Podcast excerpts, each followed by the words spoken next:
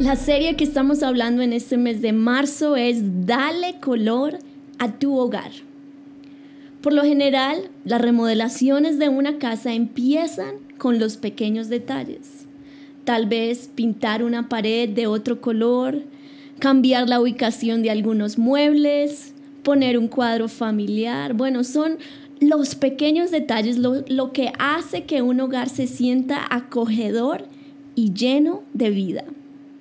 Hoy vamos a ver cuatro principios que nos enseña el sabio Salomón que son prácticos y que si desde hoy empezamos a ser intencionales en esto, vamos a ver un cambio. Vamos a poder darle un, un ambiente lleno de vida y de alegría a nuestro hogar. Por eso es esta serie de esto se trata Alguna vez escuché decir que el hogar representa un pedazo del cielo en la tierra. Para poder ver esto una realidad y en verdad sentir que tenemos esa bendición de Dios en casa, debemos aprender a aplicar los principios celestiales en nuestra manera de educar a nuestros hijos, en nuestro comportamiento con nuestro cónyuge, y esos principios que veremos hoy nacieron en el corazón de Dios. En especial nos estaremos enfocando en el capítulo 17 de Proverbios. Como les comenté, vamos a aprender cuatro principios.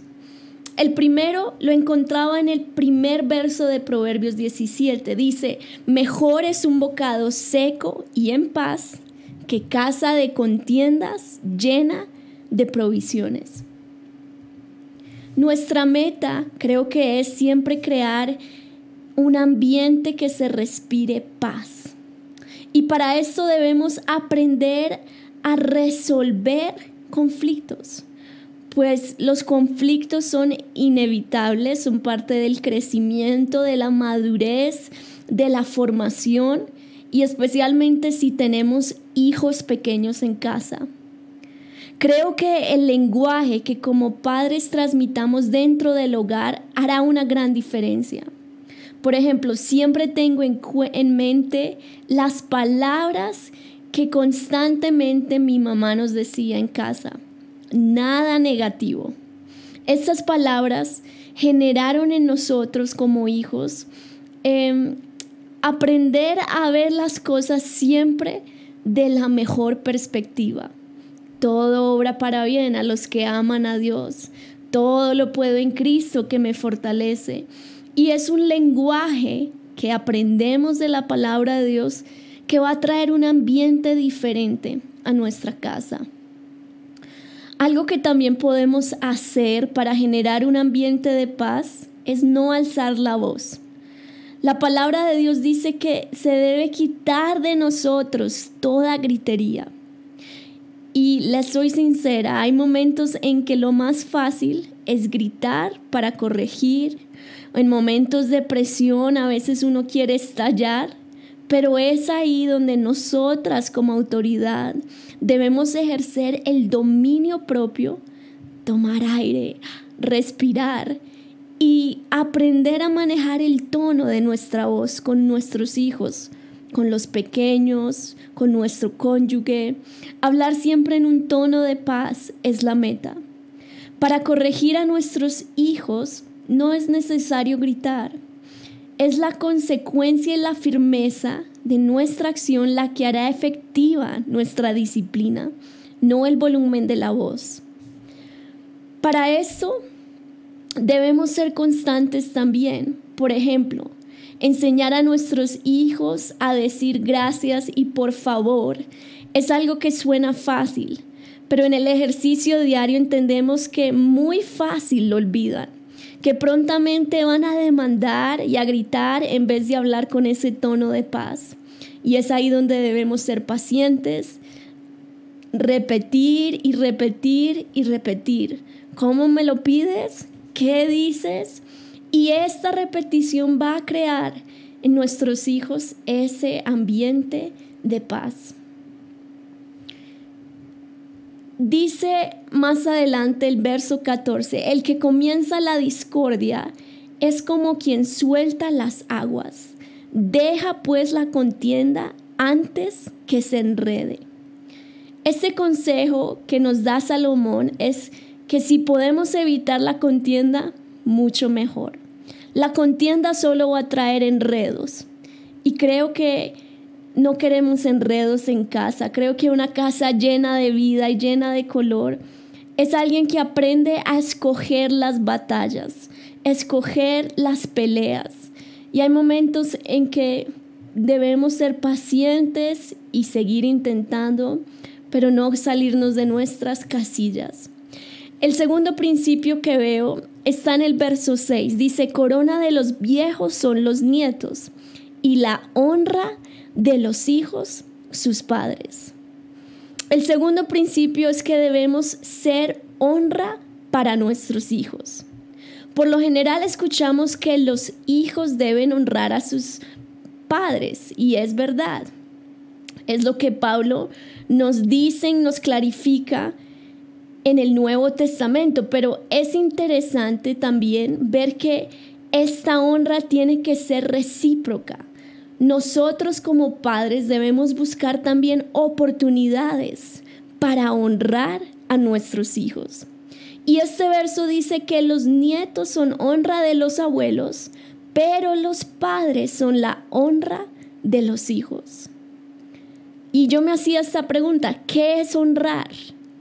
Para mí es tratar con respeto a alguien. Es siempre recordar lo que Jesús nos enseñó, amar a nuestro prójimo como a nosotros mismos.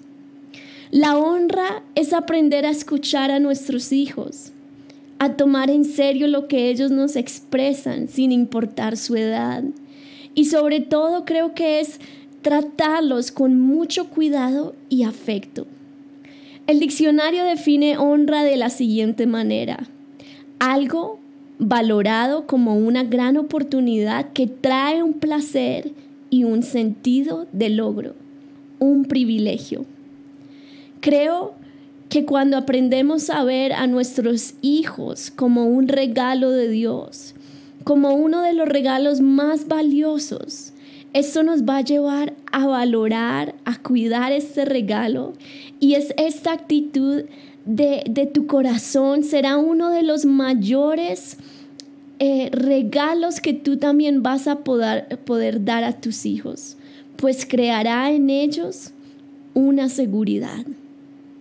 Ese es el segundo principio, la honra. Entonces aprendimos la importancia de ser embajadores de paz, de generar un ambiente de paz en nuestra casa con nuestro ejemplo, pero también hemos aprendido que como padres también es nuestra responsabilidad honrar, honrar con el respeto, con el trato, con también la atención que damos, nuestras palabras, lo que les decimos todo esto trae honra a una persona. Lo tercero que veo está en el verso 22 del capítulo 17 de Proverbios. Dice, el corazón alegre constituye buen remedio, mas el espíritu triste seca los huesos. El tercer principio que podemos aprender es la importancia de tener la mejor actitud. Aún en momentos de dificultad, enfermedad, escasez, podemos escoger qué actitud vamos a tener. Algo que he aprendido en mi tiempo de homeschool o de educar en casa a mis hijos es que la actitud que yo tenga hará toda la diferencia en el tiempo de estudio con mis hijos. Podemos tener el ambiente preparado, las actividades listas, los recursos disponibles, pero si tal vez no tengo la mejor actitud, o permito pensamientos de cansancio, de autocompasión, de inmediato veo el cambio en el transcurso del día. Podemos escoger qué espíritu vamos a tener. Y aquí nos habla del espíritu alegre, que es buen remedio. Ese espíritu alegre va a nutrir tu hogar, va a darle un color lleno de vida, va a darle luz a tu casa. Ese espíritu alegre se va a ver reflejado en la manera que hablamos, en nuestro lenguaje corporal, nuestra perspectiva frente al día a día, cuando creemos que somos más que victoriosas en Cristo Jesús, cuando creemos que Dios tiene un futuro lleno de esperanza y de vida para nosotras. Eso va a ser una gran diferencia y será, como dice este verso, un gran remedio para los que están en casa. El cuarto principio, el que ahorra sus palabras tiene sabiduría. De espíritu prudente es el hombre entendido. Aún el necio, cuando calla es contado por sabio y el que cierra sus labios es entendido. Eso está en los versos 27 y 28. Y el cuarto principio que aprendemos es la importancia de escuchar más de lo que hablamos. En la educación, por ejemplo, parte fundamental del maestro es escuchar con atención a sus estudiantes. Y el fruto de esto, fruto de esto se generan oportunidades en el que el maestro puede anotar, observar, documentar lo que los niños van diciendo o estar atento a intereses de los niños o también algunos desafíos o actitudes que ellos tal vez dan y, muestran alertas.